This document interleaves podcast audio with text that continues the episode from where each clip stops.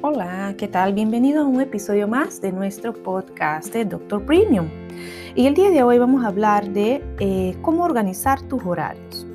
Para evitar retrasos, lo más importante es organizar muy bien tu agenda.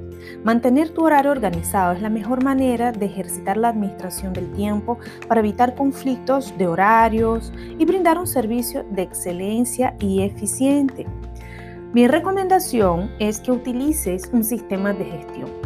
Póngate en contacto con todos los pacientes para confirmar las citas y programe citas con el tiempo suficiente para brindar una buena atención sin generar retrasos.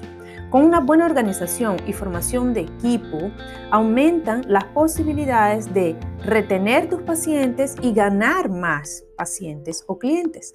Recuerden siempre escuchar lo que tengan que decir sobre su práctica. A veces aprendemos más con nuestros pacientes. Que tengan una linda semana.